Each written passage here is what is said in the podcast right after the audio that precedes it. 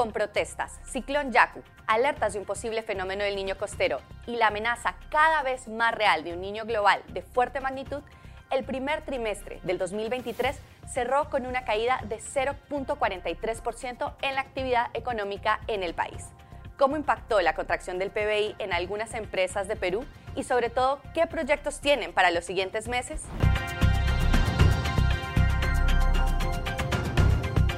Los saluda Alejandra Cruz, editora central del diario Gestión, y esta semana los acompañaré en perspectiva.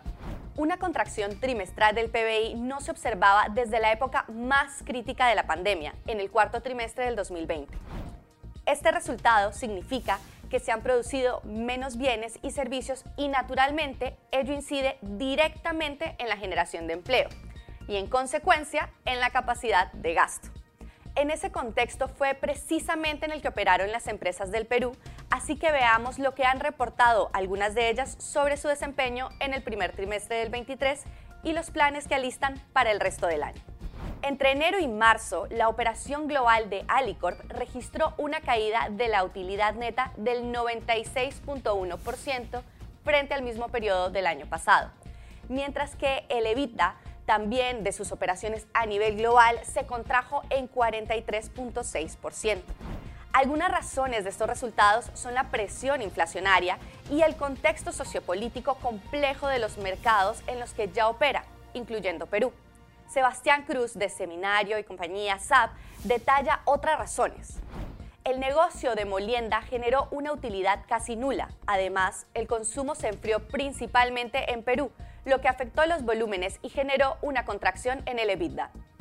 Pese a ello, el negocio de consumo masivo de Alicorp en Perú tuvo un crecimiento de 4.7% en el primer trimestre respecto al mismo periodo del año pasado. Tengamos en cuenta que el factor inflación podría haber influido en este dato. Durante el call de resultados financieros del trimestre, Alfredo Pérez Gubin, CEO de Alicorp, señaló que su plan ahora es optimizar el portafolio y se enfocarán en la gestión de sus ingresos con foco especial en las categorías claves como pastas en Perú. Plaza SA, compañía dueña de la cadena Mall Plaza, reportó que su operación en Chile, Perú y Colombia en el primer trimestre del año aumentó ingresos en 10.9% frente a los mismos meses del 2022 mientras que su evita, ojo, solo en Perú, subió en 23%. Entre enero y marzo de este año, la empresa sumó 42 aperturas de tiendas en Perú. Asimismo, Plaza SA, que opera cuatro malls en el país, anunció la ampliación de Mall Plaza Trujillo. Por su parte, InRetail, la división retailer de Intercorp, tuvo un crecimiento del 22% de la EBITDA en el primer trimestre del 2023 respecto al 2022 en sus operaciones a nivel global.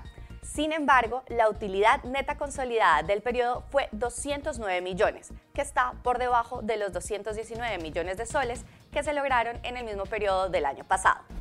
¿Por qué estas cifras? Para Calpasab la respuesta está en que algunas categorías sufrieron interrupciones logísticas. A pesar de ello, durante el primer trimestre la compañía abrió 30 nuevas tiendas más y para mejorar sus resultados esperan abrir 50 nuevas tiendas Mi Pharma Beauty este año. El sector construcción es uno de los que más impulsó a la baja los resultados del PBI en el primer trimestre, según las cifras del INEI. Así que revisemos cómo le fue a la cementera Pacasmayo en Perú en este periodo. Tengamos en cuenta que concentra el 90% de sus ventas en zonas afectadas por las lluvias. Los ingresos de Pacasmayo cayeron 8.6% de enero a marzo en comparación al mismo periodo del 2022. Sin embargo, el margen EBITDA subió en 0.8 puntos porcentuales, llegando a 25.1%, pero la utilidad neta se redujo en 4.8%. A pesar de esto, los analistas de Credit Corp Capital calificaron como ligera sorpresa positiva los resultados del EBITDA de Pacasmayo. Al momento, la cementera sigue trabajando en la optimización de su planta en La Libertad. El sector minero, sin duda, fue otro de los más afectados en los primeros meses del año por las protestas, en particular en el sur del país. Veamos así los resultados de Buenaventura.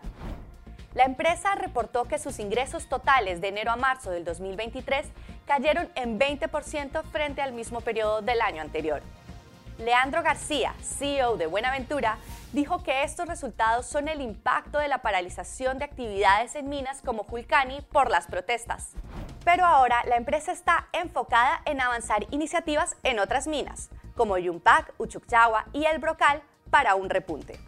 Los resultados de las empresas, como las que hemos detallado, no es lo único que podemos mirar o hacer foco para ver con lupa qué compone este desempeño no tan optimista o favorable del PBI del Perú en el primer trimestre. Los conflictos sociales y los impactos climáticos también han desacelerado el consumo.